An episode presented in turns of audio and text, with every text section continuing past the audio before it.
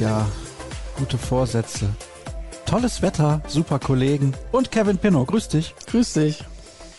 Hast du Bock auf die neue Folge? Absolut. Ich war ja jetzt schon ganz lange irgendwie kein Gast mehr in deinem wundervollen Podcast. Ist das so? Ja, das ist schon, boah, bestimmt anderthalb, zwei Monate her. Das muss im November gewesen sein und da warst du im Urlaub noch kurz, oder nicht? Ja, das war noch vor meinem Urlaub, oder? Du bist nach Island geflogen. Mhm, genau. Danach haben wir nicht mehr miteinander gesprochen. Nee. Wie war's denn? Hast du einen Wundervoll. Ground hoppen können? Wundervoll, hast du gerade gesagt. Hören die Leute nicht, weil ich drüber gesprochen habe. Nee, ich habe keinen Ground gehoppt. Es tut mir Äh, leid. Aber ich habe wunderschöne Natur gesehen. Ganz tolle Tage gehabt. Wale gesehen in der freien Natur. Die Leute schwärmen von Island. Jeder, der da gewesen ist, sagt, boah, muss man hin. Ja, ich war jetzt auch schon das zweite Mal da, also kann ich nur empfehlen. Jeder, der Bock auf äh, Natur hat, der Bock auf ähm, ein paar Tage Entspannung hat, äh, man kann da alles genießen. Wir sind äh, innerhalb von zwei Wochen einmal rund um die Insel und ähm, ja, war wirklich einfach wundervoll. Das ist die erste Sendung des neuen Jahres. Hast du den Podcast gehört mit Matze Kleinsteiber? Nein, hat er nicht, weil er so viel zu tun hatte. So er guckt aus. mich fragend an und oh nein, habe ich nicht gehört, wie blöd. War super. Super, ja, solltest du nochmal anhören. mache ich. Ja. Versprochen. Und alle, die es auch nicht getan haben und gedacht haben, ah, zwischen den Feiertagen höre ich nicht, hört es euch an. Er hatte viel zu erzählen, gut 70 Minuten ist die Folge lang, aber sie ist wirklich fantastisch. Die 300. Das ist Episode 301. Ich muss natürlich fragen, was gab's Weihnachten und Silvester zum Essen? Silvester äh, gab's Raclette, Ah, Klassiker. Klassiker. Und an äh, Heiligabend gab's Gulasch mit äh, Rotkohl und Kartoffeln. Okay, Rotkohl, das ist ja auch sowas, das essen ganz viele Leute an Heiligabend.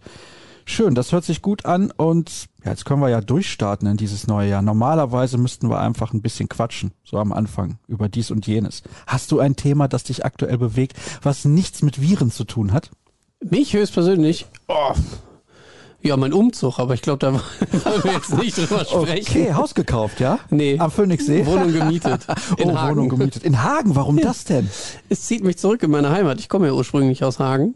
Und äh, ich habe meine Frau mittlerweile so weit bekommen, dass sie mit mir dorthin ziehen möchte, weil wir eine wirklich schöne Wohnung gefunden haben. Und ähm, da werden wir jetzt zum Februar hin einziehen und haben allerdings drei Monate lang dann auch hart geschuftet, weil es jede Menge zu tun gab. Da musste noch irgendwie saniert werden, oder was?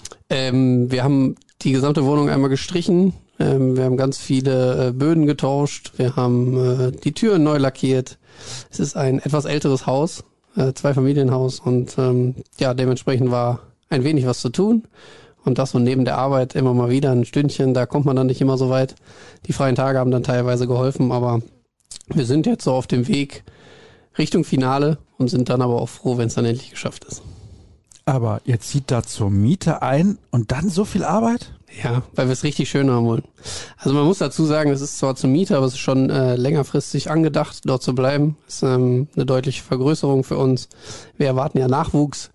Ähm, dementsprechend müsste es äh, in Zukunft ein Zimmer mehr geben. Das hatten wir jetzt in unserer aktuellen Wohnung nicht und ähm, ja, haben dann jetzt was gefunden, was mit Garten ganz unseren Wünschen entspricht.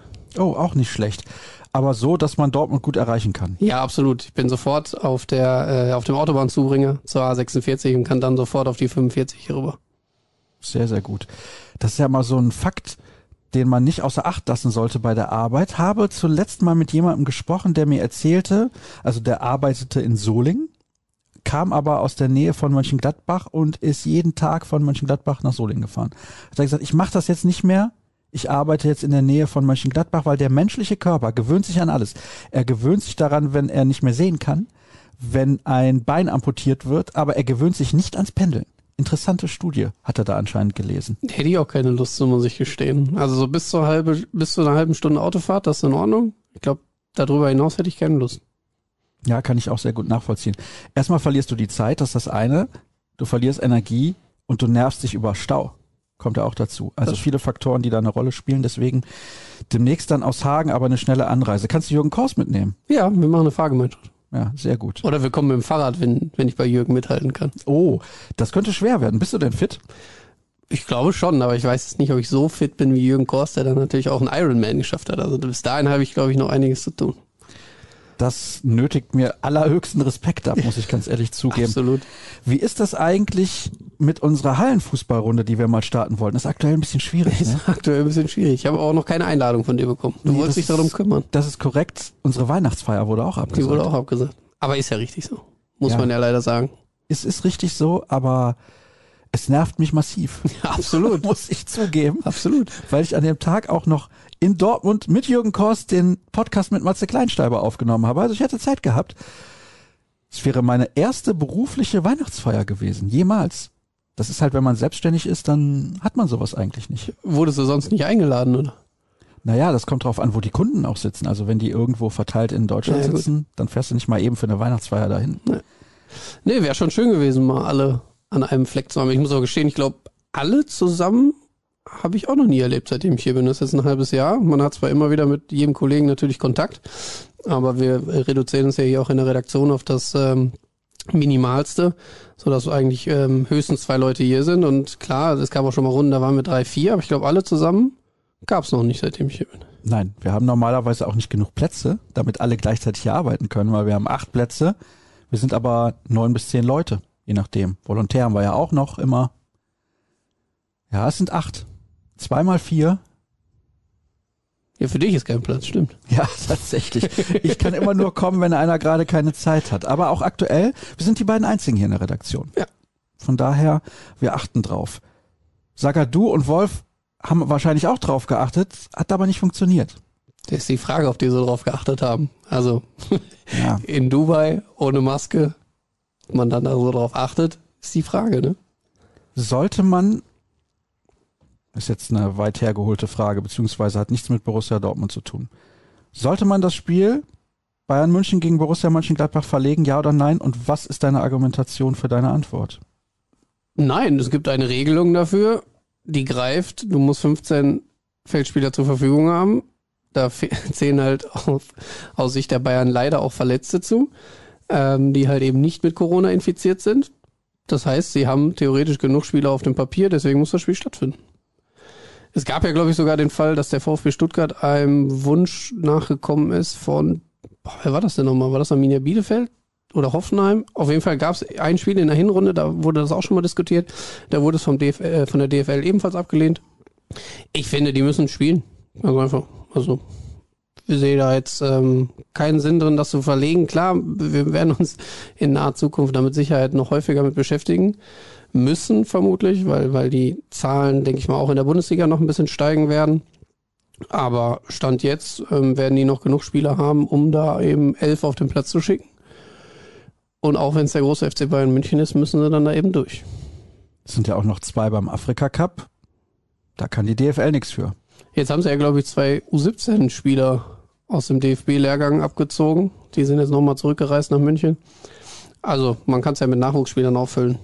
Eben, das habe ich mir auch gedacht. Das kann auch nicht das Problem von Borussia Mönchengladbach oder der deutschen Fußballliga sein. Nö. Max Eberl hat es ja auch geschickt gemacht, hat gesagt, das liegt am Ende nicht in meiner Macht, das zu entscheiden, aber ich glaube, er ist schon froh, wenn da mehr oder weniger eine B-C11 der Bayern dann spielen wird. Und am Ende gewinnen sie trotzdem. Das ist vermutlich, das ja, Problem, vermutlich. Ich habe ja, wenn ich hier die Hörerfragen aufmache, nebenbei bei Twitter immer die Trends für mich. Ja, ja, FCB, BMG, ganz Ja. oben, ne? Ja, ganz oben und darunter Djokovic out. ja, es läuft. Also wir kommen zurück auf Sagadu und Wolf. Ja. Für alle, die die Regularien aktuell nicht kennen, wie lange müssen die in Quarantäne und welche Variante haben sie? Haben sie sich mit Omikron infiziert? Ja, Virologe bin ich nicht. Ich kenne mich zum glücklicherweise ein wenig damit aus. Ähm, hoffe es zumindest. Also ich gebe jetzt alles, das alles richtig wiederzugeben. Bei Sagadu ist die Lage nicht ganz so einfach, weil er sich in Dubai befindet. Er wurde ja vor seiner Rückreise nach Dortmund positiv getestet, befindet sich dort also in Quarantäne. Das heißt, es werden die Quarantäneregelungen der Vereinigten Arabischen Emirate angewandt. Die kenne ich jetzt im Detail tatsächlich nicht.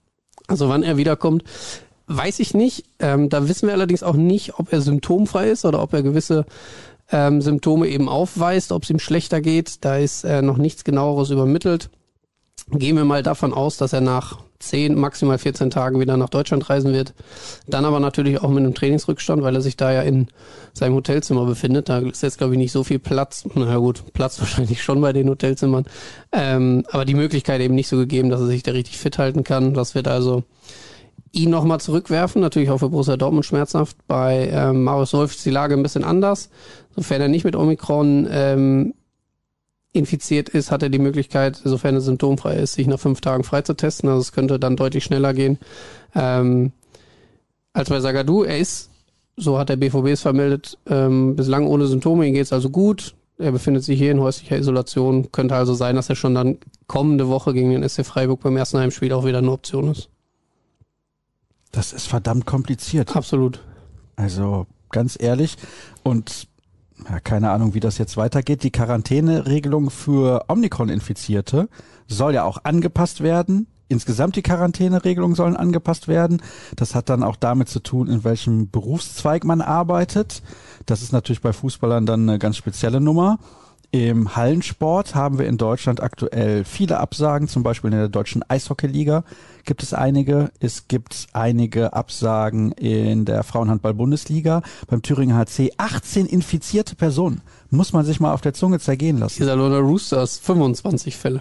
Ja. Das ist ja meine alte Arbeitsstätte Iserlohn, deswegen bin ich da immer noch mit einem Auge dabei. Ähm, ja, da ist an Sport aktuell nicht zu denken bei 25 Personen. Ne? Ganz klar. Und deswegen sage ich auch, also dass die Thematik rund um Bayern Gladbach, das wird uns in naher Zukunft auch in der Fußball-Bundesliga noch weiter beschäftigen.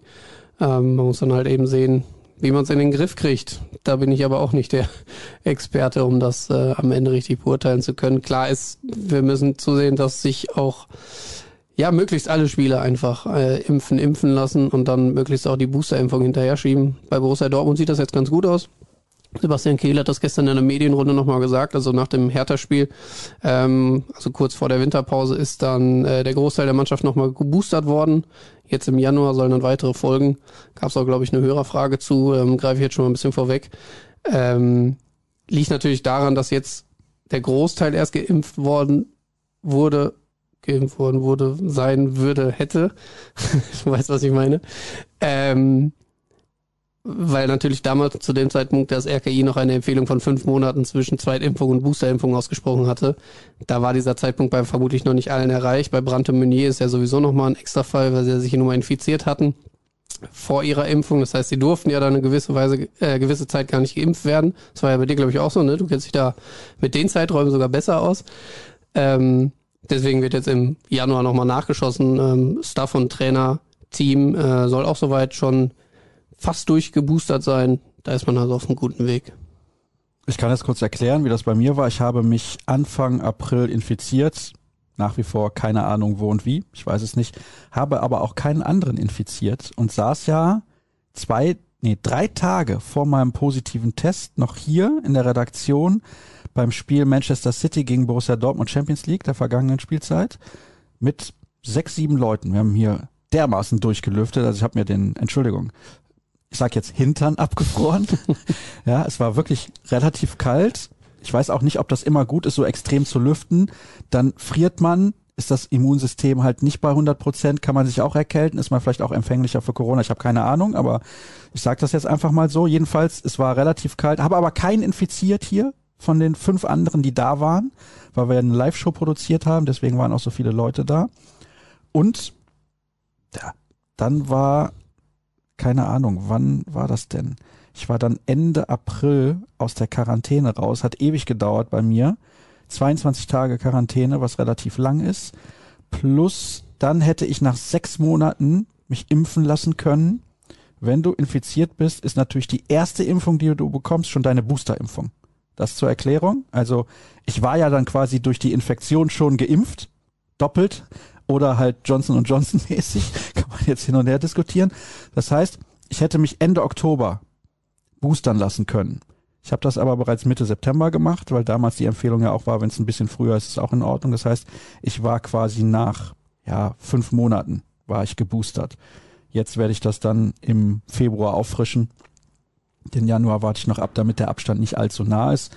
Aber halt auch nicht allzu weit. Also ein paar Antikörper werde ich schon noch haben. Heißt aber nicht, dass man sich nicht infizieren kann. Gibt einen Spieler in der NHL, man sagt der beste Eishockeyspieler der Welt, Conor McDavid von den Edmonton Oilers. Er hatte es, ist doppelt geimpft und hat es jetzt wieder. Also es ist schon erstaunlich.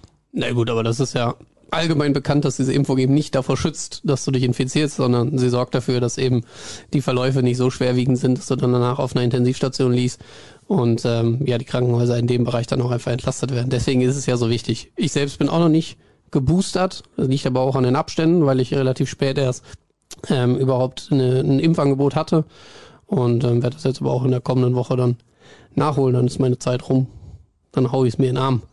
So sollte es sein. Und ich weiß, die Hörer, ja, der ein oder andere wird sagen, warum sprecht ihr immer darüber? Warum weist ihr auch immer darauf hin, dass sich alle impfen lassen sollten? Weil es wichtig ist. Deswegen, Novak Djokovic, Juri Knorr und so weiter und so fort, denkt mal drüber nach. Nicht nur für euch, sondern auch für den Rest der Gesellschaft. Wie wirkt sich das sportlich aus? Dass Marius Wolf und dann Axel Sagadou, insbesondere er, jetzt nicht mit dabei sind. Ja, natürlich ärgerlich, weil man bei Borussia Dortmund die große Hoffnung hatte, jetzt einfach mal mit dem gesamten Kader in diese Vorbereitung zu starten. Wir nehmen jetzt mal Matteo Morey raus, der natürlich aufgrund seiner ähm, Knieoperation immer noch längere Zeit fehlen wird. Aber sonst hätte Marco Rose mal alle zur Verfügung gehabt und äh, dieses Gefühl kennt er ja gar nicht. Es war ja eine, eine Katastrophenvorbereitung mehr oder weniger im Sommer. Deswegen wäre es umso wichtiger gewesen, ähm, gerade mit dann Axel Sagadou hat er natürlich auch einen Spieler, von dem er persönlich sehr, sehr viel hält, ähm, der auch, glaube ich, gut zum äh, System von Marco Rose passt und auch zum äh, Spielstil. Der fällt jetzt wieder aus. Und plötzlich wird schon wieder etwas enger in der Innenverteidigung. Wir wissen ja, dass Manuel Akanji diesen Eingriff am Knie hatte. Es soll sich nur um einen kleinen Eingriff gehandelt haben. Er ist jetzt auch wieder am Trainingsgelände dabei. Aber der ist jetzt noch nicht so weit, dass er sofort wieder spielen kann. Das heißt, es fallen gleich schon wieder am ersten Spieltag zwei Innenverteidiger aus. Er ist natürlich bitter. Jetzt hat man mit Hummels und äh, Pongracic ja zum Glück noch zwei in der Hinterhand und ähm, könnte auch Emre Can oder Axel Witzel nach hinten ziehen. Aber es geht sofort wieder da weiter, wo es eigentlich aufhört, aufgehört hat bei Borussia Dortmund. Ähm, Marco Rose muss improvisieren, er muss sich was ausdenken.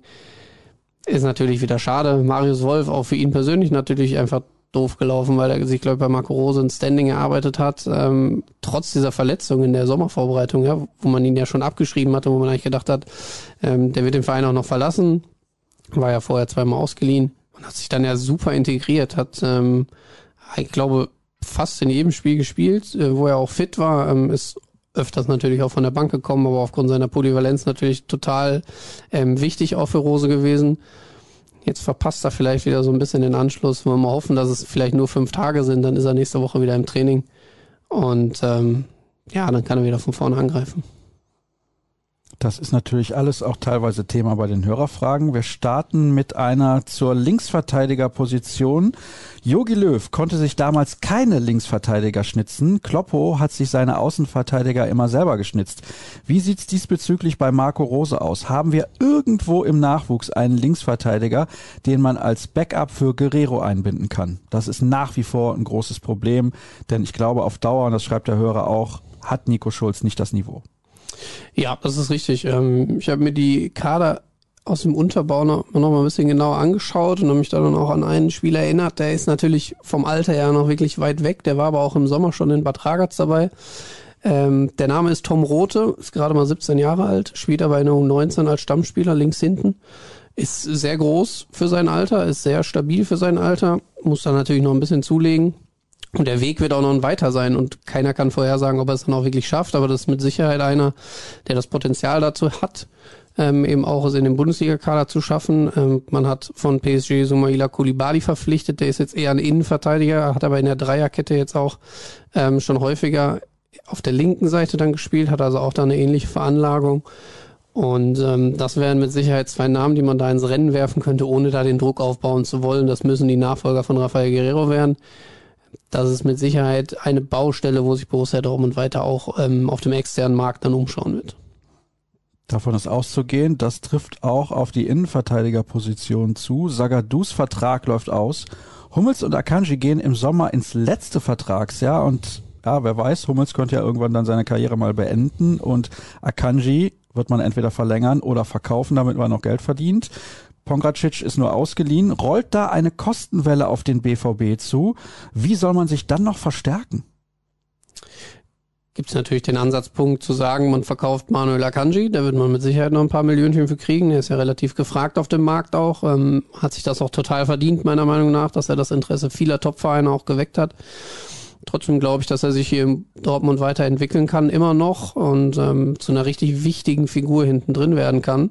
Deswegen versucht Borussia Dortmund ja auch alles, den Vertrag mit ihm vorzeitig zu verlängern, dass man ihn eben an den Verein bindet. Das gleiche gilt für Dan Axel Sagadou. Trotz seiner vielen Verletzungen ist man total überzeugt von dem jungen Franzosen. Er ist ja immer noch, ich glaube, er ist 22 Jahre alt, also in seiner Entwicklung ähm, noch lange nicht da angekommen, wo er eigentlich irgendwann mal hin will hat also noch viel vor sich, hat viele Möglichkeiten und ähm, da wäre es auch eben wichtig, dass er einfach fit bleibt, dass er jetzt regelmäßig trainiert. Ist natürlich bitter, dass wieder diese Corona-Quarantäne dazwischen kommt. Nur wenn der mal wirklich ins Rollen kommt und mal vielleicht anderthalb, zwei Jahre komplett ähm, verletzungsfrei bleibt, kann der ebenfalls ähm, richtig wichtiger Anker da hinten drin werden. Auch einer, der natürlich aufgrund seiner Erfahrung, weil er eben früh schon in dem Profibereich war, das dann auch weitergeben kann an jüngere Spieler. Ja, und dann muss man eben schauen. Ich denke nicht, dass Marin Pongracic eine allzu große Zukunft bei Borussia Dortmund haben wird. Ich glaube nicht, dass man da diese Kaufoption im Sommer zieht. Die liegt immerhin bei 12 Millionen Euro. Ui. Und ähm, Ui. also das glaube ich auch nicht. nicht. Weiß nicht, ob er sich das so verdient hat, dass man da äh, die 12 Mille auf den Tisch legt. Ähm, deswegen glaube ich eher, dass dieses Modell frühzeitig dann auch beendet wird, ach nicht frühzeitig, aber mit Auslauf äh, dieser Laie eben dann auch beendet ist. Klar, da muss man äh, sich umschauen, dass man da vielleicht noch mal ein bisschen Geld in die Hand nimmt, um, um ein Backup zu holen ähm, für eben Sagadu, Hummels, Akanji, diese Dreier. Äh, Kombi haben wir aber dann ja immer noch bis 2023. Also ich glaube, da werden Sebastian Kehl und aktuell wahrscheinlich auch noch Michael Zorg ähm, schon alles im Blick haben und auch frühzeitig agieren. Vielen Dank an die regelmäßige Einschlafhilfe. Positiv gemeint. Positiv gemeint. Mich würde interessieren, wie sich die Neuen im Podcast eingelebt haben. Na bitte, du bist doch einer von den Neuen. Ich bin einer von den Neuen, wahrscheinlich kam auch deswegen die Frage. Ähm, ja gut, also es macht total Spaß, war für mich ein ähm, relativ neues Format. Klar, ich habe das vorher bei meinem Arbeitgeber auch schon in, in Teilen gemacht, aber da ging es eher so um so fünf Minuten News-Podcast und ähm, eher sowas, was wir jeden Morgen als BVB kompakt haben und eben nicht äh, der, der einstündige Talk mit einem Kollegen. Deswegen ähm, ist das ein, ein komplett neues Format für mich gewesen. Macht aber, wie gesagt, viel Spaß. Ähm, ich glaube, dass wir da auch eine Entwicklung haben. Also ich merke bei mir, dass ich deutlich lockerer bin als noch am Anfang. Und ähm, würde aber für mich persönlich trotzdem sagen, vor der Kamera macht es mir dann doch nochmal ein bisschen mehr Spaß. Da fühle ich mich wohler, ich weiß nicht. Ist das so tatsächlich? Ja. Interessant. Ja. Weißt du, was du damals im ersten Podcast noch gesagt hast? Zusammen mit Cedric Gebhardt übrigens. Das ist mir eine Ehre, ist mit dir zusammenzuarbeiten. Ja, das sowieso. Du küsst mir ja auch regelmäßig die Füße. Das Natürlich. sehen die Leute natürlich nicht, weil es kein Videoformat Das ist gut, dass es kein Videoformat. Ja. Nein, du hast Borussia Dortmund als deutscher Meister getippt. Ach so, ja doch, das weiß ich. Ja. Ja. Und ich habe gesagt, sie werden Zweiter, klarer Zweiter Ja. hinter den Bayern, aber auch klarer Zweiter vor dem Rest. Cedric hat auch den BVB als Meister getippt. Du bist halt der Experte unter Ja, uns. ich bin aber auch lang genug dabei und seitdem ich diesen Podcast mache, sind sie nie deutscher Meister geworden. Also warum soll es sich ändern? Vielleicht solltest du aufhören mit dem Podcast, dann werden sie wieder deutscher Meister. Nee. Nein, werde ich nicht. Keine Sorge, das ziehen wir eiskalt durch. Was haben wir denn hier noch? Das ist eine Frage, die sich auf Eintracht Frankfurt bezieht. Da sprechen wir dann am Ende drüber. Ich habe Gerüchte gelesen, dass Aubameyang gehandelt wird, nachdem er bei Arsenal ausgebotet wurde und zum BVB zurückkehren könnte. Ich halte es für ein Ding aus dem Reich der Fabeln. Wäre sowas nach seinem Abgang überhaupt denkbar, selbst wenn es finanziell passen würde? Unvermittelbar, schreibt der Hörer. Das ist auch nicht vermittelbar. Natürlich nicht. Also nach diesem Abgang damals ähm, wird es da, glaube ich, nie wieder eine Zusammenarbeit geben, unabhängig davon, der verdient ja bei Arsenal 20 Millionen im Jahr. Das verdient selbst nach der angeblichen Verdopplung des Gehalts für Erling Haaland, beziehungsweise dieses Angebot, was man ihm unterbreiten will, dann würde der bei 16 liegen. Und dann soll man ihm erklären, warum ein Pierre-Emerick Aubameyang noch mal viel mehr verdient. Ähm, und ich glaube jetzt auch nicht, dass der Gabuna ein Typ ist, der sagt, ja immer, ich, für euch verzichte ich nochmal auf 12 den sehe ich jetzt eher irgendwo in Dubai, in Katar oder sonst wo. Oder bei Newcastle United, wo er da nochmal richtig schön abkassiert. Der Gabuna, stark. Der Gabuna, ja. Ja, tatsächlich, da kommt er her.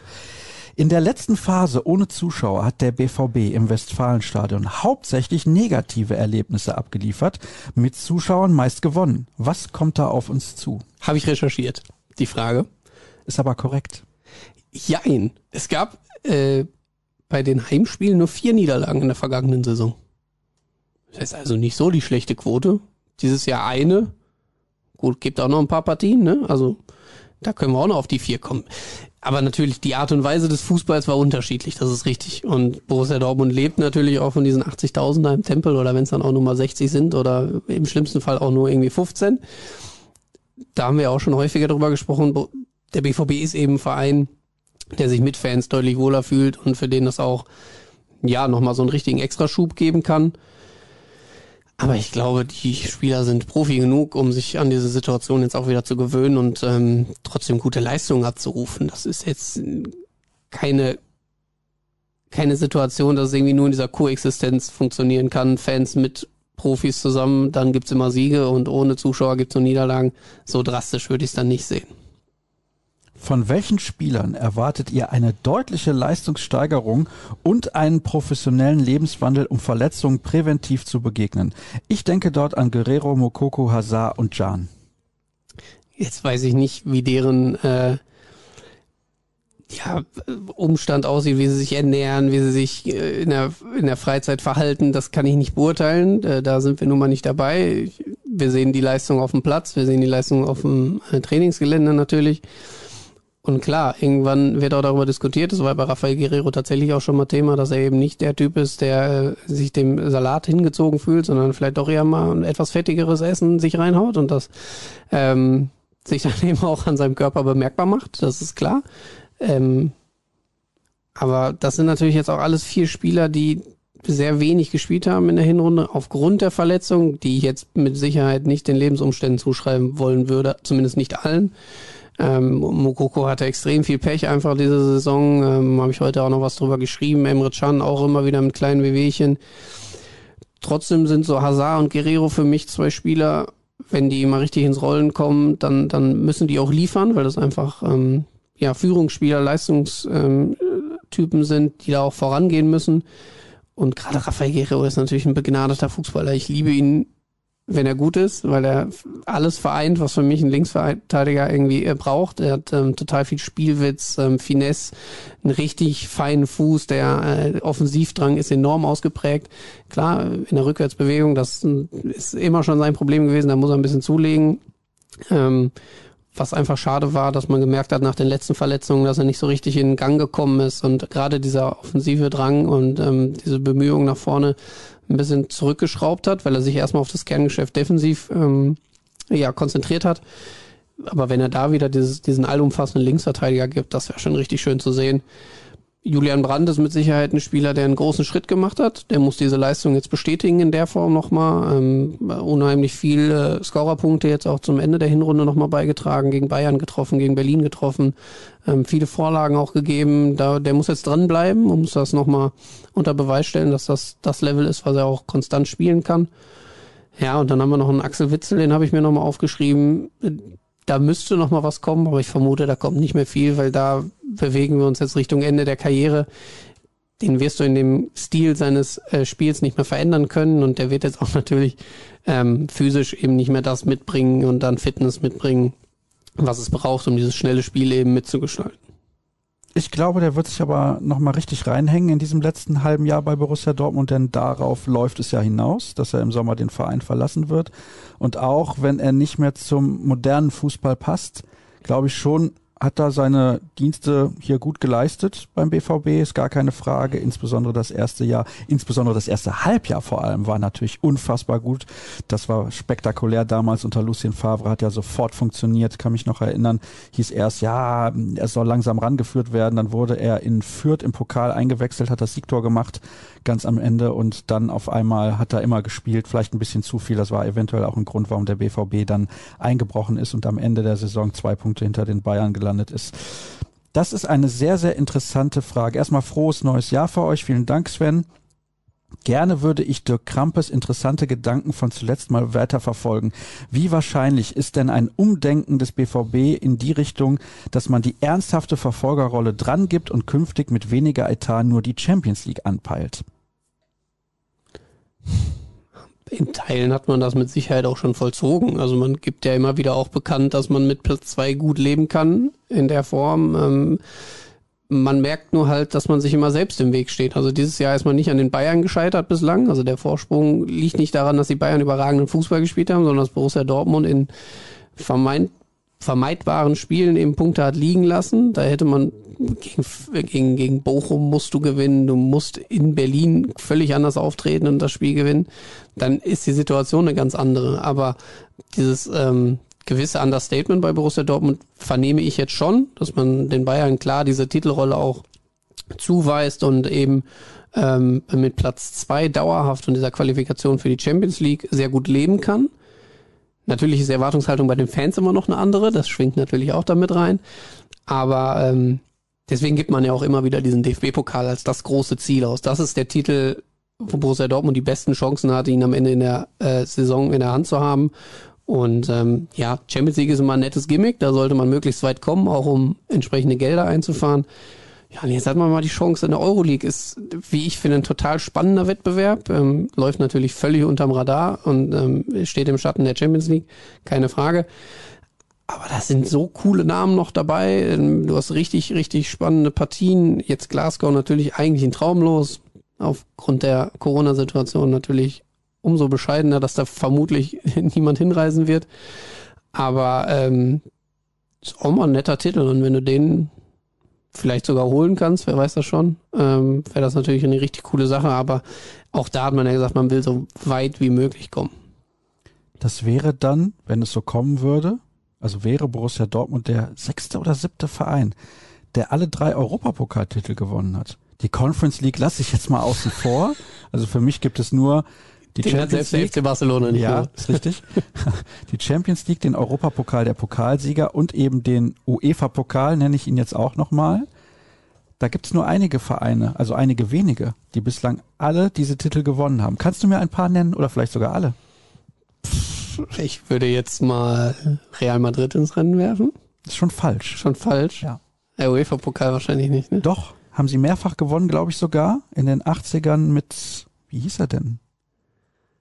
Rainer Bonhoff hat der bei Real Madrid gespielt. Alles vor meiner nee, Zeit. der hat in Valencia gespielt, entschuldige. Auf jeden Fall, den haben sie gewonnen. Sie haben den Europapokal der Pokalsieger nicht gewonnen. Aber Juve ich kann ja würde ich nochmal ins Rennen werfen. paar Vereine nennen, zum Beispiel Juventus, richtig geraten. Liverpool. Liverpool, nein. Nein. Barcelona. Barcelona, ja. Barcelona, Juventus, Ajax, der FC Bayern, Chelsea. Und ich glaube, einen weiteren Verein habe ich vergessen. Ja. Es könnte Manchester United sein? Bin mir nicht sicher. Ich meine, es gibt sechs. Vielleicht sind es nur fünf, aber Borussia Dortmund wäre dann auf jeden Fall mit dabei. Es wäre eine coole Sache. Deswegen finde ich den Kreis. Wettbewerb völlig wichtig. Also da sollte man ja, auf jeden Fall absolut. Gas geben. Also jetzt auch mal äh, klar, auch aufs, aufs Finanzielle geblickt äh, ist der total interessant. Aber wie, wie du sagst, sportlich auch. Das macht, macht richtig Bock, wenn du da die, die Mannschaften liest. Ich weiß gar nicht, wer ist noch alles dabei. Neapel ist dabei, Barca ist dabei, ähm, gut, Leverkusen, Frankfurt ist, sind noch dabei. Sogar ja schon eine Runde weiter. Also da ist schon richtig Qualität noch drin. Wann bekommen die Ruhrnachrichten die Tonprobleme bei den Videoaufzeichnungen in Brakel in den Griff? Ich würde es gerne schauen, aber aktuell ist die Qualität nicht ausreichend und da müssen wir leider sagen, ja, das stimmt. Ja, Schande über unser Haupt. Ähm, man muss dazu sagen, wir sind dabei, dieses Problem zu lösen. Also wir versuchen jetzt schon ähm, diese Kritik auch ernst zu nehmen und, und sind dabei, uns gerade mit Experten wie Sascha Staat auseinanderzusetzen, ähm, was uns denn da helfen könnte, dass wir das verbessern. Ähm, entsprechendes Equipment oder was auch immer. Ähm, wir sind halt Reporter im, im Kern und, und keine Technik, Technik, Technik-Freaks. Technik-Fachleute. Ah ja, okay. Ich wusste nicht, dass es so kompliziert Meine ist. Meine Güte. Ähm, ja, aber dann holen wir uns eben das Know-how von, von den entsprechenden Experten dazu und sind da dran, dieses Problem zu lösen. Also demnächst sollte es besser funktionieren, kommt natürlich auch immer auf die Wettersituation drauf ja. an, müssen wir auch dazu sagen, haben wir nicht so viel Einfluss drauf. Frankreich macht Druck auf Ungeimpfte. Es wird diskutiert, ob auch Profisportler nur noch geimpft an Wettkämpfen teilnehmen dürfen. Würde der BVB auf Meunier und Brand verzichten oder statt der nächsten Vitaminspritzen aus Versehen BioNTech aufziehen? Ich weiß ja gar nicht, ob es bei den beiden immer noch eine Ablehnung dieser Impfung gibt, äh, beziehungsweise ob es sie je gab oder ob es andere Gründe ähm, eben gab, die dafür gesprochen haben, dass sie sich nicht haben impfen lassen aufgrund des genesenen Statuses. Ähm, ja, konnten sie sich dann eben auch einige Zeit nicht impfen lassen, das haben wir ja schon durchgesprochen. Äh, wie der aktuelle Stand bei den beiden aussieht, kann ich aber ehrlich gesagt auch nicht äh, verlässlich weitergeben. In unserem Kader sind dermaßen viele Baustellen. Innenverteidiger, defensives Mittelfeld, Außenstürmer. Welche Position hat Priorität in der Kaderplanung bei Sebastian Kehl und dem Trainer? Wenn man sich die Gegentore ansieht, sollte defensiv die Priorität liegen. Sollte, meiner Meinung nach auch, ähm, dass man da auf jeden Fall noch einen Verteidiger holt. Ähm, für mich dann aber auch eher ein Außenverteidiger als ein Innenverteidiger, weil ich glaube, dass man da mit äh, Sagadu, Akanji und Hummels mit diesem Trio ganz gut aufgestellt ist. Natürlich sollte man sich da langfristig, da schließt sich ein bisschen an diese Eingangsfrage, glaube ich, rund um äh, die Innenverteidigung an, dass man sich da noch jemand ranzüchtet, der dann auch ähm, als Backup eben noch fungieren kann. Trotzdem glaube ich, dass auf dem Zettel ein Flügelspieler ähm, ganz oben stehen wird. Davon hat man einfach de facto keinen im Kader so richtig. Hazard ist, wenn dann noch am ehesten dafür vorgesehen, aber auch da finde ich, erkennt man, dass er sich im Zentrum deutlich wohler fühlt, ähm, wenn er den, den kurzen Weg auch zum Tor hat und, und ja, diese, diese kleinen äh, eins gegen eins Situationen, wo er auch mal mit Brand äh, Pass und Klatsch spielen kann, mit Reus sich da ähm, gut abstimmt und dann eben auch in gewissen Situationen seine Schnelligkeit auf den Platz bringt. Ähm, deswegen glaube ich, dass jemand für die Außen wichtig wäre und das auch bei Sebastian Kehl und äh, Michael Zorg so verankert ist. Frohes Neues an den global besten BVB-Podcast, das hören wir gerne und natürlich auch frohes Neues zurück. Zwei Fragen. Wie groß ist die Wahrscheinlichkeit, dass Holland über das Saisonende hinaus bleibt in Prozent? Und zweitens, falls er geht, wer wird sein Nachfolger Aller oder Flauwitsch vielleicht? Tja, ist natürlich schwer, da eine Prozentzahl zu nennen. Ich äh, würde sie jetzt ganz diplomatisch auf 50 legen. Das ist ein klassisches 50-50-Ding. Also da, es gibt genügend Gründe, wirklich genügend Gründe, warum der sich einen anderen Verein auf dieser Welt aussuchen kann. Erstens hat er die freie Auswahl, weil jeder will ihn. Der, wenn er sagt, er will zu Real, kann er zu Real. Wenn er sagt, er will zu Chelsea, dann wird er zu Chelsea können. Ähm, in Barcelona hat man ja jetzt auch nochmal ganz klar gemacht, dass man ihn unbedingt haben möchte und ähm, dass man mit dem großen FC Barcelona in Zukunft auch wieder rechnen müsste, auch auf dem Transfermarkt. Wie das finanziell alles funktioniert, das werde ich nie verstehen, wie man mit äh, so einem Schuldenberg jetzt erstmal auf, äh, wie viel Millionen waren es für Ferran Torres? 55 oder so auf den Tisch legt und Haaland wird dann ja auch nochmal ein paar Mark teurer. Ähm, das ist sicher das eine und dass er dann auf, auf höchstem internationalen Niveau auch ähm, Titel gewinnen wird mit all diesen Clubs, wo er hingehen kann, ist die Chance, einen Titel zu gewinnen, natürlich immer noch größer als bei Borussia Dortmund. Das muss man ganz klar festhalten. Jetzt ist er aber immer noch in einem Alter, in dem er auch vielleicht noch ein, zwei Jahre gut hier spielen kann und sich noch weiter entwickeln kann. Ob er das natürlich persönlich so sieht, als Chance empfindet, hier auch in einem Umfeld, wo er sich offensichtlich ja auch sehr wohl fühlt. Ich glaube, dass er diese Momente im Stadion total genießt, diesen Hype um ihn ähm, total mag, ähm, er dieses Spiel mit den Fans auch ähm, ja sehr forciert. Ich weiß nicht, ob er sich das dann auch bei Real Madrid, Chelsea oder sonst wo erlauben kann in der Form. Weiß man nicht. Ähm, und für seine Entwicklung tut's hier auch mal nicht so weh, wenn er eben ein Spiel hat wie in Berlin oder wie gegen Kräuter führt. Natürlich trifft er gegen Fürth macht aber kein gutes Spiel. In Hertha hatte, oder gegen Hertha hatte er, glaube ich, keine 30 Ballkontakte, äh, war an keinem Torschuss beteiligt.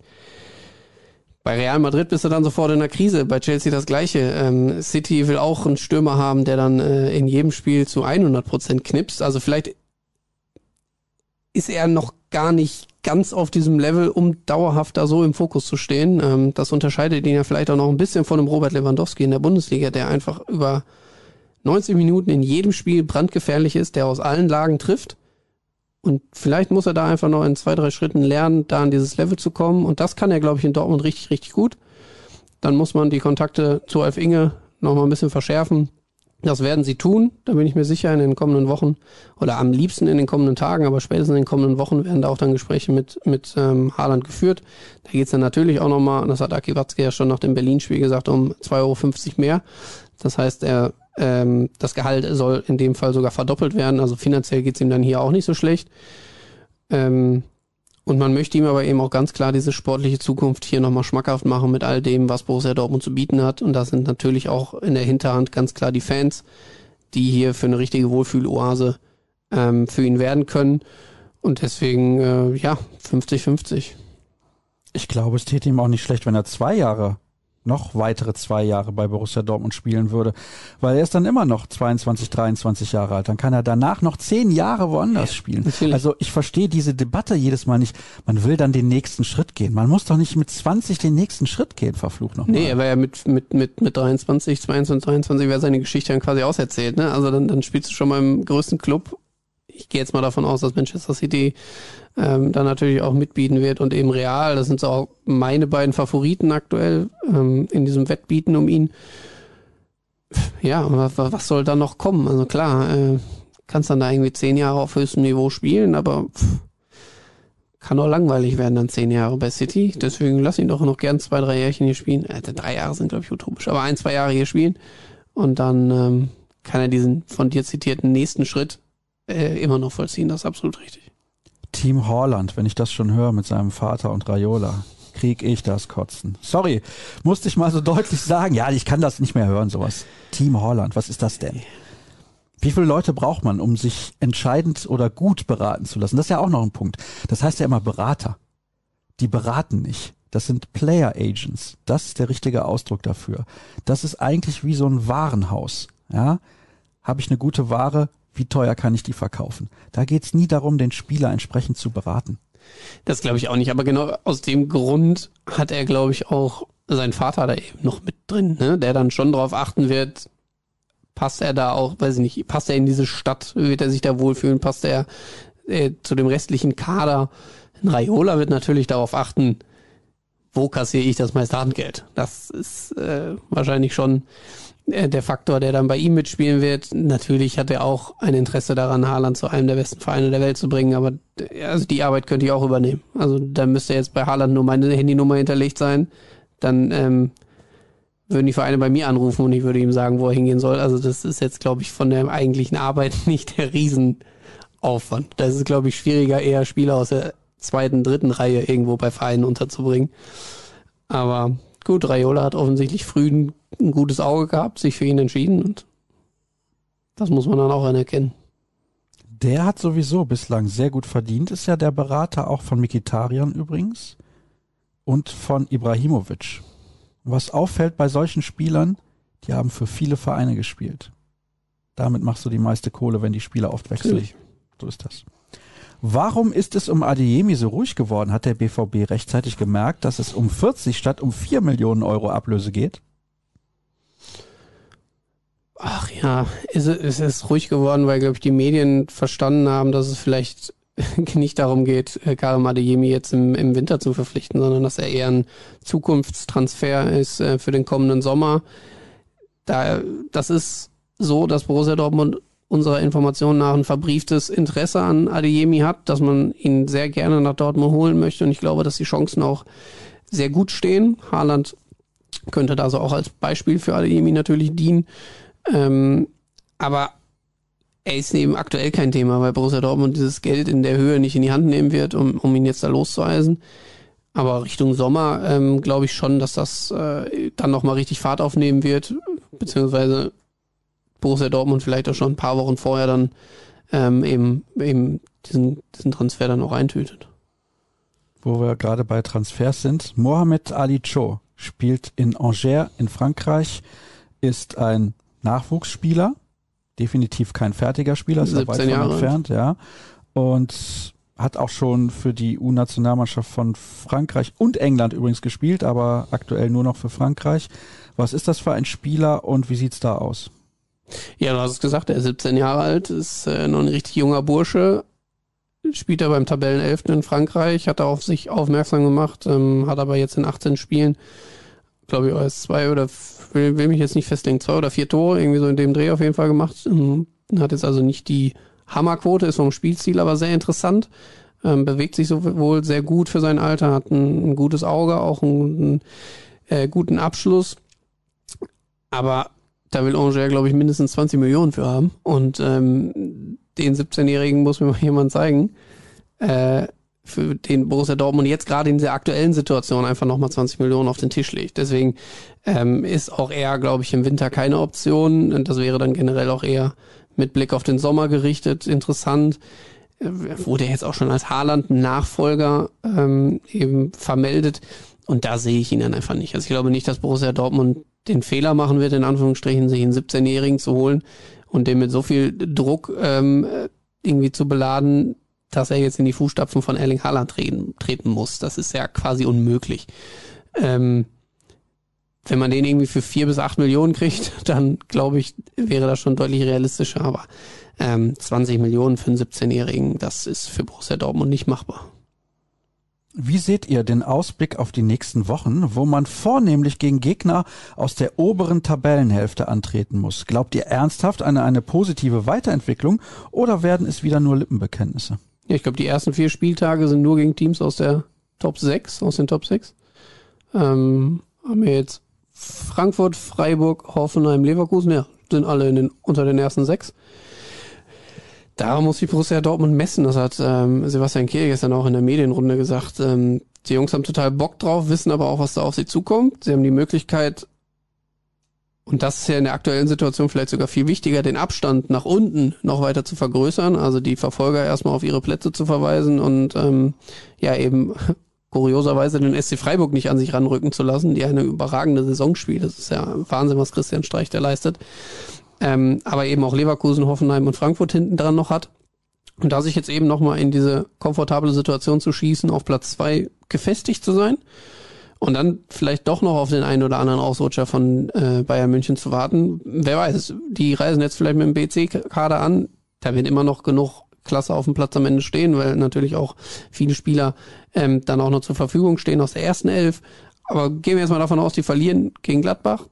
Dortmund gewinnt, gegen Frankfurt sind es noch sechs Punkte. Es gibt immer noch das direkte Duell irgendwann.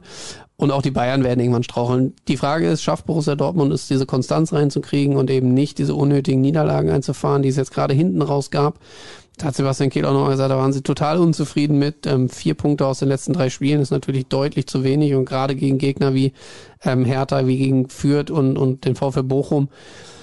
Aber ähm, ja, sie haben jetzt die Chance und da sehen sie auch oft ja sogar besser aus gegen gute Teams, gegen mitspielende Teams. Ähm, jetzt nochmal zu zeigen, Platz zwei ist das, was wir auf jeden Fall verteidigen werden und ähm, da wird niemand anderes rankommen. Und ich glaube schon, dass das mehr ist als ein Lippenbekenntnis dann und ähm, ja, Borussia Dortmund eben zeigen wird, warum sie Borussia Dortmund sind und wie sie auch Fußball spielen wollen vor allem. Frohes Neues an den wohlklingendsten Podcast der Welt und dessen Hörer. Gibt es Updates bezüglich Joe Rayner? Es ist ziemlich still um ihn geworden. Wie geht es ihm? Wann kommt er zurück, beziehungsweise wann steigt er wieder ins Training ein? Danke und liebe Grüße, bleibt gesund. Das war ja sowieso eine Entwicklung, die hat so keiner ähm, vorhergesehen. Es war ja anfangs die Rede davon, dass er ein paar Tage ausfallen wird, dann äh, waren es Wochen, dann waren es plötzlich Monate. Klar, da ist Ruhe eingekehrt, fand ich, glaube ich, aber für den Jungen an sich gar nicht so schlecht, dass er so ein bisschen unterm Radar gelaufen ist und die Möglichkeit hat er eben an dieser Verletzung zu arbeiten. Ähm, wir wissen, dass er jetzt wieder Teile des Mannschaftstrainings äh, schon absolviert. Das soll in den nächsten Tagen auch gesteigert werden. Also nach und nach ähm, eben dann mehr Inhalte auch ähm, mitmachen auf dem äh, Trainingsplatz. Und ähm, klar, jetzt vermutlich die ersten ein, zwei Wochen werden noch zu früh kommen für ihn. Aber äh, wir werden ihn, glaube ich, recht zeitnah dann wieder im Trikot sehen. Und das ist natürlich richtig gut für den Jungen, weil er, das hat Sebastian Kehl auch gestern nochmal betont und der Meinung war ich auch, der hat eine richtig starke Vorbereitung gespielt. Gerade in diesem Rautensystem richtig überragend auch gespielt. Ich erinnere da auch an das Spiel gegen Frankfurt, also das Hinspiel wo er ähm, ja sehr lebendig gewirkt hat und auch ähm, ja richtig viele Aktionen hatte. Und dann war es natürlich bitter, dass er da so früh so ausgebremst wurde. Und jetzt hat er aber lange genug Zeit gehabt eben und ähm, ist dann auch davor gefeit, eben nicht sich sofort wieder irgendwas zuzuziehen, sondern hatte jetzt die Möglichkeit, das auszukurieren und kann jetzt wieder voll angreifen. Jetzt muss ich mal schauen. Ah, diese Frage wollte ich als nächstes stellen. Vor der Saison hat Kevin den BVB als Meister getippt, ja. ja. Zumindest in der Hinrundentabelle nur einen Platz daneben. Chapeau. Wie weit kommt der BVB international? Oh, jetzt hatte ich mich total auf Bundesliga eingestellt. Ähm, starker Bruch in der Frage. Okay, äh, switchen wir um zur Euroleague. Gut, äh, diese Playoffs müssen für Borussia Dortmund machbar sein, keine Frage. Glasgow Rangers bei aller Tradition und ähm, ja auch Ausstrahlung, die dieser Verein hat, muss Dortmund da bestehen. Ähm, dann sind wir im Achtelfinale und dann kommt es ein bisschen aufs Losglück einfach an, glaube ich. Ähm, wenn du da wirklich Pech hast und den FC Barcelona ziehst oder auch den SSC Neapel, Lazio Rom, das sind Namen, auf die triffst du normalerweise in der Champions League. Ich tippe auf das Viertelfinale und dann hast du, glaube ich, Pech und scheidest unglücklich aus. Weiß es aber einfach mal so. Ne? Ich tippe aufs Halbfinale. Eine Runde weiter. Eine Runde weiter. Mal gucken, wenn es tolle Gegner sind und auch wieder Zuschauer kommen dürfen, ist die Hütte auch jedes Mal voll. Dieser Wettbewerb ist besser, als viele glauben. Absolut. Du hast die Namen genannt, kommt natürlich immer drauf an, gegen wen man spielt. Glasgow Rangers, denke ich auch, großer Name, großer Verein, aber sportlich natürlich nicht mehr so wie vor vielen, vielen Jahren. Das ist lange her. Vor allem ja in den 90ern waren sie das noch ein relativ starkes Team mit Stefan Kloß unter anderem zwischen den Pfosten. So, was haben wir noch? Frohes Neues an den besten Podcast der Welt. Muss man sich auf Dauer damit abfinden, dass man einfach nur die Nummer zwei ist in Deutschland. Die Bayern sind finanziell einfach zu weit weg. Wie soll man die überholen? Ist doch leider sehr unrealistisch. Habt ihr eine Idee? Viele Grüße aus der Schweiz. Ja, das haben wir schon so oft diskutiert. Wir haben leider keine Idee. Also wenn ich eine hätte, dann würde Borussia Dortmund mich, glaube ich, einstellen. Ja. Möchtest du denn für den Verein arbeiten? Nein. Nein. Fühle mich ja sehr wohl. Sehr gut. Ich hätte ich auch keinen Podcast mehr mit dir. Ja. Das ja, eben. Katastrophe. Nein. Und man kann so auch unabhängig und kritisch sein. Ja. Ich würde nicht für einen Verein nee, arbeiten wollen. Würde mir schwerfallen. Schon okay so. Wie kann man die ganzen Corona-Fälle in den Griff kriegen und warum trifft es die Bayern mal wieder so hart? Danke für euren tollen Podcast, macht weiter so. Ja, das ist für uns natürlich schwer zu beantworten, aber tatsächlich, es trifft immer die Bayern sehr hart. Muss es einen Grund für geben. Keine Ahnung, was die für Hygienevorschriften bei sich haben, welche Corona-Regeln, ob die das dann nochmal verschärft haben.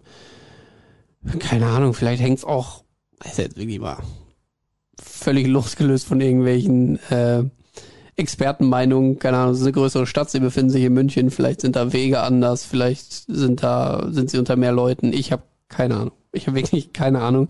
Äh, wie man es in den Griff bekommt, haben wir an, anfangs schon einen kleinen Tipp gegeben äh, Impfen kann die einzige Strategie sein. Und ähm, ja, natürlich müssen auch Fußballspieler sich an diese Regelung dann halten. Ähm, ich habe eine persönliche Meinung dazu, ob ein Fußballspieler über die Weihnachtstage nach Dubai fliegen muss oder nicht.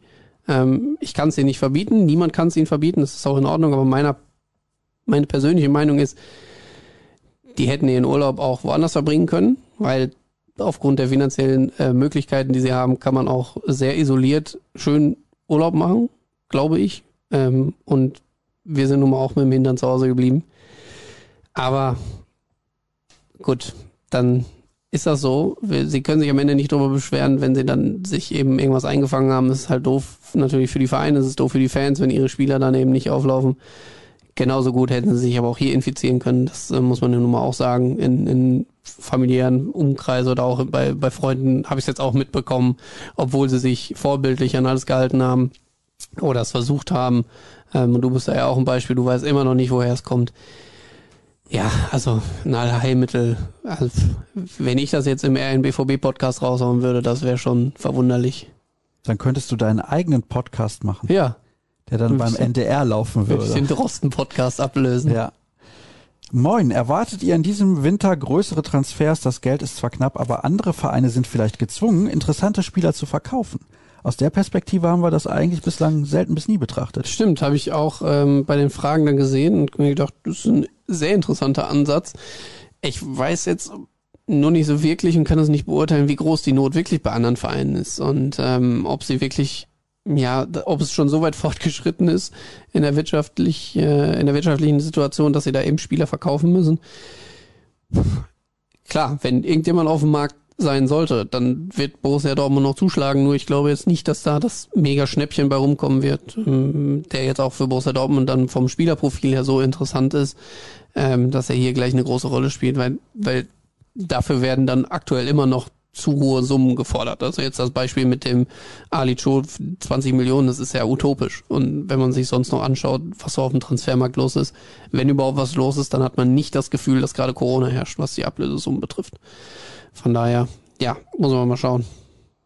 Ein paar Fragen haben wir noch. Mal eine Off-Topic-Spekulation.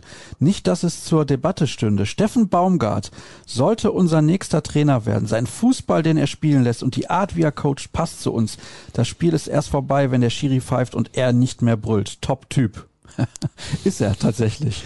Ja, total interessanter Typ, keine Frage, wie er da mit seiner äh, Mütze da am Seitenrand steht, in meinem T-Shirt, egal wie viel Grad es sind und ja, seine Jungs da nach vorne brüllt, das will natürlich jeder sehen, weil das auch jeder aus seiner Kreisliga kennt, so, ne? Das ist halt dieser Typ noch zum Anpacken und nicht der da im feinen Zwirn steht und irgendwie Zeichen gibt mit den Händen, die kein Mensch versteht, sondern ganz klar äh, brüllt, Entity, lauf nach vorne, so nach dem Motto. Aber ich glaube, der ist in Köln super aufgehoben, der war in Paderborn super aufgehoben, der ist auch in Köln jetzt super aufgehoben der hat sich diesen Verein auch schon bewusst ausgewählt. Ähm, glaube, dass er da gut arbeiten kann, dass er da auch Bock hat, was Langfristiges zu entwickeln. Und daraus jetzt zu schließen, dass er gut nach Dortmund passt, weiß ich nicht. Da muss man auch immer schauen, wie ist das auf einmal? Da arbeitet er jetzt, ohne ihm zu nahe treten zu wollen, mit einem Marc U zusammen. In Dortmund hat er einen Erling Haaland. Ob dann noch so dieser Respekt auch da ist zwischen einem Haaland und einem Steffen Baumgart, äh, der jetzt fußballerisch natürlich auch Bundesliga gespielt hat, aber natürlich kein Weltklasse-Spieler, aber ähm, war Marc Rose jetzt auch nicht, aber der hat natürlich in der Vita vielleicht noch den einen oder anderen Verein mehr auch ähm, schon vorzuweisen und auch andere Erfolge und deutlich höher ähm, Platzierung, höhere Platzierungen erreicht mit seinem Verein. Ja, das ist ein Gedankenspiel. Da wird es auf der einen Seite positive Beispiele für geben, warum das passen könnte. Es gibt aber auch genug Gründe dagegen. Ähm, ich finde, um das nochmal auf den Punkt zu bringen, Steffen Baumgart passt super zum äh, FC und darf da gerne lange richtig gute Arbeit leisten und ähm, dann freuen wir uns, ihn als Gegner im Signal Iduna Park begrüßen zu dürfen. Würde mich aber im Umkehrschluss auch freuen, wenn einfach Marco Rose eine, ein ähnliches Standing oder ein ja, ähnliches Ansehen hier bei Borussia Dortmund bekommt und man erkennt, was für ein Trainer er ist, welche Idee er hat und wie sehr er sich auch mit Borussia Dortmund identifiziert und dass man dann zufrieden ist mit dem, was man hat und vielleicht nicht immer noch die, ein oder andere Alternative sucht, obwohl das hat der Leser, ja, äh, Hörer, äh, in dem Fall ja jetzt auch nicht getan, sondern hat es jetzt einfach mal so reingeworfen. War ein Strich drunter, netter Typ, aber ich glaube für Borussia Dortmund nicht der perfekte Trainer. Jetzt zwei Fragen, die ich vorlese, die ich aber gerne demnächst von entweder Jürgen Kors oder Sascha Klaverkamp beantworten lassen möchte. Okay, traut er mir nicht zu. Nicht, dass ich dir das nicht zutrauen würde, okay, aber Abbruch dieses Podcasts. Ja, ja. Was hat sich zum 1. Januar bei den Sponsoren des BVB geändert? Ah, Finde ich gut, eine? dass du das mit ja. ihm thematisieren willst. Ja, danke schön. Und im November wurde hier im Podcast ein Bericht zu Statsbomb versprochen. Ich musste bereits mehrfach meine F5-Taste erneuern lassen. Übernehmt ihr die nächste Rechnung? Die Frage kann ich beantworten. Nein. das hätte ich auch sagen. können uns es erlauben, sie nicht zu bezahlen. Ich hoffe, du hörst weiterhin ein, aber wir werden das demnächst dann besprechen. Stell die Frage doch bitte nochmal oder beide Fragen sehr gerne nochmal, wenn Klavi oder Jürgen hier mit dabei sind. So, dann gibt es noch eine Frage, glaube ich, die ich bislang noch nicht vorgelesen habe, sozusagen die letzte Hörerfrage, aber wir springen damit thematisch auch schon zu unserer Vorschau und dem letzten Teil des heutigen Podcasts. Es geht um Eintracht Frankfurt. Wie läuft's bei Frankfurt aktuell hinsichtlich Leistung, Schlüsselspielern, Ausfällen und Corona? Könnt ihr uns in Szene setzen und spekulieren, was für ein Spiel das gegen unseren BVB wird. Danke für den Topcast. Der wird gar nicht Podcast genannt. Das kann kein Rechtschreibfehler sein. Sehr nette Formulierung. Was erwartet uns am Samstag um 18.30 Uhr im ehemaligen Waldstadion? Aber da erinnere ich mich an eine Aussage aus meinem ersten Podcast, also gesagt, wir sind ja nicht der SGE-Podcast. Solche Fragen beantworten wir gar nicht. Das ist, ja, Richtig, aber hier wird ja gefragt, was das für ein Spiel wird. Ja, ich habe mich doch vorbereitet, sehr ist doch kein Problem. Haben wir noch mal so ein bisschen den Verlauf der Frankfurter auch angeschaut. War ein katastrophaler Start. Ähm, ich glaube, die ersten sieben Spiele nicht gewonnen. Oliver Galasner war sehr früh in der Kritik, ähm, hat auch gewackelt und ähm, plötzlich lief's. Plötzlich lief's. Vor allem jetzt hinten raus. Sechs Siege aus sieben Spielen. Ähm, und Sebastian Kehl hat gestern auch gesagt, man wäre, glaube ich, froh gewesen in Frankfurt, wenn es diese Pause jetzt gar nicht gegeben hätte, weil die so ins Rollen gekommen sind. Dass es da gerne hätte weitergehen können. Ähm, jetzt kann ich gerade zum aktuellen Stand der Leistung nicht sagen. Ich gucke die Eintracht Frankfurt jetzt nicht ähm, im Training und äh, verfolge die natürlich ganz anders als Borussia Dortmund. Nur ich, ich habe immer so den, den, den ähm, ich habe immer im Hinterkopf so ein bisschen so Situationen wie jetzt zum Beispiel diese Diskussion um Hinteregger. Wird jetzt plötzlich wieder mit äh, Gladbach in Verbindung gebracht, ähm, wo ja jetzt auch sein Ex-Trainer mittlerweile arbeitet. Und das sind natürlich so Momente, das kann ein bisschen Unruhe in so eine Mannschaft bringen. Weiß ich nicht, ob das so gern gesehen wäre in Frankfurt, wenn der den Verein verlässt, weil man den ja schon auch als Identifikationsfigur da sieht. Und ähm, ja, weiß ich nicht, ob das jetzt auch nochmal vielleicht ein Ansporn ist. Kann ich alles nicht beurteilen. Ich glaube aber, um da jetzt auch mal auf die eigentliche Frage zu kommen, was wird das für ein Spiel, dass das ein ganz anderer Auftritt der Frankfurter wird als noch im Hinspiel. Also wo sie ja wirklich total unterlegen waren, überhaupt nicht hinterher kamen und trotzdem ja noch zwei Tore erzielt haben. Ähm, glaube ich, dass die Borussia Dortmund jetzt deutlich mehr abverlangen werden und ähm, das Spiel auch gerade im heimischen Stadion dann auch mitgestalten wollen und nicht äh, einfach nur hinterherlaufen werden. Deswegen, das wird ein absoluter Gradmesser, gerade jetzt nach äh, nur vier Tagen Vorbereitung für Borussia Dortmund. Da muss man mal gucken, sind da alle so im äh, Soll, was den Fitnesszustand betrifft, wie sie sein sollten. Und ähm, ja, auch, dass es sofort spielerisch alles wieder klappt, weil man hat ja jetzt hinten raus gesehen, die Akkus waren so leer bei Borussia Dortmund, da, da kam ja gar nichts mehr so richtig. Jetzt hatten sie genug Pause und jetzt sollte alles wieder richtig rollen. Wie viele Zuschauer dürfen mit dabei sein? Null? Zero. Das ist wenig. Das ist sehr wenig. Das von, darf auch von uns nur einer hin. Das, das hat ja dann ist? auch wieder Auswirkungen. Wer ist das? Das ist Jürgen Kors. Das ist Jürgen Kors. Wir wären zusammen vorgesehen gewesen, aber auch das wird natürlich dann auf ein Minimum reduziert. Deswegen ah. wird jetzt Jürgen sich in den Zug setzen, weil die A45 ja gesperrt ist. Oh ja. Und das zum will Glück, er sich nicht antun. Zum Glück kann ich über die A3 fahren. Ich werde für die Kollegen von Radio 91.2 das Spiel kommentieren Guck dürfen. Mal. Da hatte ich ja schon in Bielefeld das Vergnügen, da war es ganz anders, da war die Hütte quasi voll, tolles Wetter, die Bratwurst vom Grill, nicht vom Öler. Also das war fantastisch. Das werden jetzt ganz andere Verhältnisse sein. Ich glaube, denn das hat schon enormen Einfluss, finde ich, auch auf Eintracht Frankfurt. Für den BVB ist das ein Segen, dass da keine Zuschauer das dabei stimmt. sind. Das ist ein ähnlich emotionaler Verein wie Borussia Dortmund. Deswegen gebe ich dir da recht. Wenn da keine Fans dabei sind, kann das nur zum Vorteil sein für Borussia Dortmund. Das glaube ich auch. Tipp? Tipp. Ich tippe auf ein 2 zu 1 für Borussia Dortmund. Folgt bitte Ed Kevin Pinno bei Twitter. Du kannst noch ein paar Follower gebrauchen. Ja, aber es lief gestern. Gestern habe ich was aus der Medienrunde von Sebastian Kehl äh, getwittert und dann lief's. Zack, sieben neue Follower. Sieben neue Follower? Muss ich gerade mal gucken, wie viele Follower du aktuell überhaupt hast. Ich weiß nicht, können wir jetzt ein, können wir so schon so eine Challenge machen? Wir beide? Ja, dass ich jetzt, nein, so ein Aufruf, dass ich jetzt innerhalb der nächsten zwei Tage auf eine gewisse Zahl komme. Du hast aktuell 308 Follower. Ja, 400 ich ist schon würde, weit. Ja, ich würde mich freuen, wenn du sagen wir mal so, bis zu deinem nächsten Auftritt hier, das ist ja 2024 ja. dann, wenn wir unseren Rhythmus nee, beibehalten. Nein, nein, das ist ja eine Monat grob, würde ich sagen. Ja, nächste Woche wahrscheinlich sinnvoll, dass Jürgen hier sitzt, wenn er im Stadion war. Aber bis zum nächsten Mal hier 400 Follower sollten schon drin sein. 400? Ja, klar. 92 Stück noch? Ja, warum denn nicht? Ja, Leute, ihr seid aufgerufen. Folgt mir. Ja, folgt ist auch bitte. Premium. Ich hab nur Premium-Content. At Kevin Pinno bei Twitter, folgt auch gerne mir. Unter Ärztischer Start. Ja, mein Ziel wäre dann für dieses Jahr 3000. Ich habe jetzt 2558, das schwankt aber auch immer, je nachdem, wie meinungsstark ich bin und wie viel Handball ich auch unter die Leute bringe. Dann gibt's immer ein paar Follower, die sagen, habe ich keinen Bock mehr drauf, was ist mit Borussia Dortmund? Und übrigens, das ist eine interessante Nachricht, den ein oder anderen von meinen Followern wird's interessieren ich habe ja dieses Buch geschrieben, Borussia Dortmund für Klugscheißer, gibt es nach der Saison eine komplette Neuauflage mit aktuellen Zahlen und Statistiken, neun Kapiteln, neuem Design. Das alte ist quasi vergriffen. Gibt nur noch 200 Stück. Wahnsinn. Anscheinend läuft das. Keine Ahnung. Bestseller-Autor Sascha Staat. Nein, Bestseller nicht. Das wäre schön. Da arbeite ich dran. Ich bringe ja noch ein anderes Buch raus jetzt. Und zwar, ich darf das verraten hier an der Stelle. Das ist die Autobiografie von Rolf Fuhrmann, dem ehemaligen von Field Rollo? Reporter. Ja, ja. Ganz toller Typ. Auch sehr meinungsstark. Das ist sehr interessant. Aber ich glaube, das wird eine nette Geschichte. Mal gucken, wann wir es schaffen.